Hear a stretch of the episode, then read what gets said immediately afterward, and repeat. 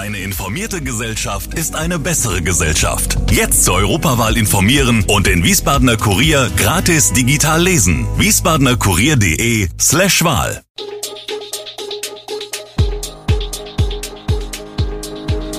Gude, unser morgendliches News Update. Das Wichtigste aus Wiesbaden für Sie im Überblick.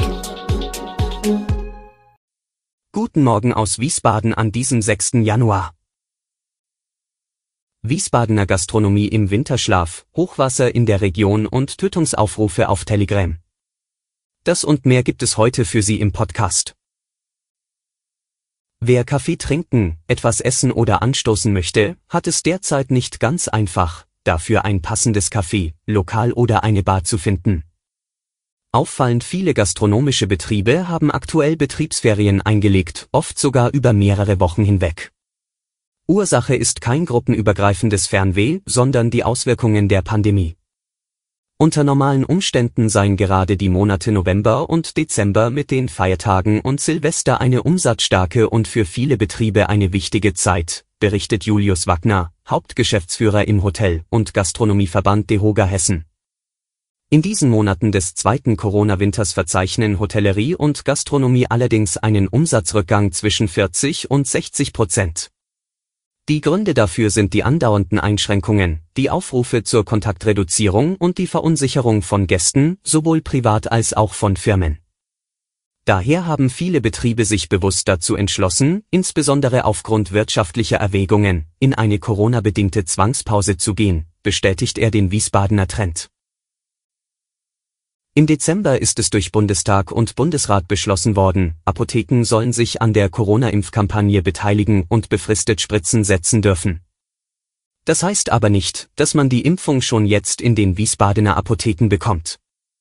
Bis es soweit ist, müsse noch einiges geklärt werden, sagt Ursula Funke, Präsidentin der Hessischen Landesapothekerkammer, LAKH. Es fehle noch die Verordnung, die klären soll, wie das Impfen in Apotheken genau ablaufen wird. Dabei gehe es beispielsweise um Fragen der Abrechnung und der Impfstoffbestellung.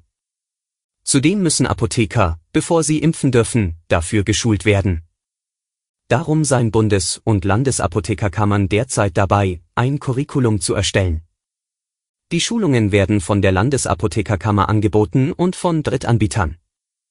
Ursula Funke schätzt, dass bereits im Januar die ersten Schulungen stattfinden. So könne das Impfen in Apotheken im Februar beginnen.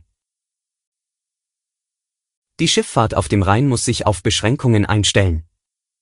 Die Wasserschutzpolizei Rüdesheim ging am Mittwoch mit Blick auf den Hochwassermeldedienst Rheinland-Pfalz davon aus, dass die Hochwassermarke 1, 3,50 Meter am Pegelbingen in der Nacht zum heutigen Donnerstag überschritten würde. Am Mittwoch, 17 Uhr, lag der Pegel schon bei 3,45 Meter, für Donnerstag, 8 Uhr, prognostizierte der Meldedienst einen Wasserstand zwischen 3,70 Meter und 3,85 Meter. Bei Erreichen der Hochwassermarke 1 dürfen Schiffe zwar weiter unterwegs sein, es gelten dann aber Einschränkungen. Das Tempo wird auf 20 Kilometer in der Stunde begrenzt, zudem muss in der Flussmitte gefahren werden, um am Ufer Schäden durch Wellenausschlag zu vermeiden.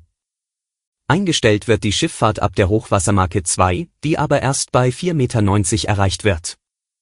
Auswirkungen an Land gab es schon in den vergangenen Tagen, so waren am Sonntag Teile des Leinpfads und Unterführungen in Winkel gesperrt. In Wiesbaden sieht die Hochwasserlage derweil entspannt aus, wie die Wasserschutzpolizei mit Dienststelle auf der Maaue auf Anfrage erklärt. Der Bereich Mainz-Wiesbaden sei aktuell nicht von Hochwasser betroffen, es bestehe kein Grund zur Besorgnis. Das sei aber nur eine Momentaufnahme, so die Wasserschutzpolizei, die die Pegel und die Hochwasserlage permanent beobachte. Politiker und Mediziner geraten bei Telegram immer häufiger ins Visier von Corona-Leugnern. Eine Auswertung der Tagesschau hat für den Zeitraum seit Mitte November ergeben, dass es auf dem Messenger-Dienst jeden Tag Tötungsaufrufe gibt. Mindestens 250 solcher Aufrufe wurden bei den Recherchen entdeckt. In bestimmten Kanälen und Gruppen begegnen Telegram-Nutzern neben Verschwörungstheorien zum Teil öffentlich einsehbare Gewaltfantasien. Die deutsche Politik will gegen Tötungsaufrufe und andere radikale Äußerungen auf Telegram vorgehen. Allerdings fehlen dazu noch effektive Mittel. Denn das Unternehmen hat seinen Sitz in Dubai und ist dadurch schwer zu erreichen. Nun sollen Apple und Google dazu bewegt werden, die App aus ihrem Angebot zu streichen, um Telegram wirtschaftlich unter Druck zu setzen.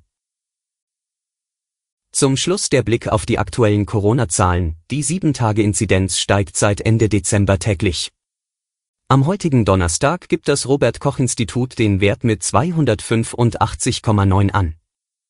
Die Gesundheitsämter in Deutschland meldeten dem RKI binnen eines Tages 64.340 Corona-Neuinfektionen. Deutschlandweit wurden den neuen Angaben zufolge binnen 24 Stunden 443 Todesfälle verzeichnet. Das RKI zählte seit Beginn der Pandemie 7.361.660 nachgewiesene Infektionen.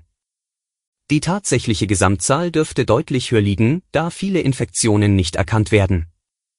Die Zahl der Menschen, die an einer nachgewiesenen Corona-Infektion gestorben sind, stieg auf 113.368. Alle Infos zu diesen Themen und noch viel mehr finden Sie stets aktuell auf wiesbadener-kurier.de.